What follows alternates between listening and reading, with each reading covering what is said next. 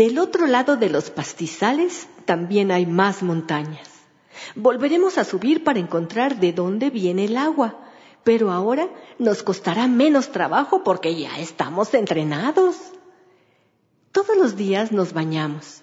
Tomamos agua, regamos las plantas, le jalamos al baño, lavamos los trastes, la ropa y toda esa agua, ¿de dónde viene y a dónde se va? Las montañas son como esponjas que capturan la lluvia y almacenan el agua, pero solo cuando tienen bosques, porque si han perdido sus árboles y otras plantas, entonces el agua no se absorbe y corre muy rápido llevándose el suelo y causando inundaciones. En México, la laguna de Chapala es la de mayor tamaño y hay ríos muy grandes como el río Bravo y el río Usumacinta. Miren, un arroyito.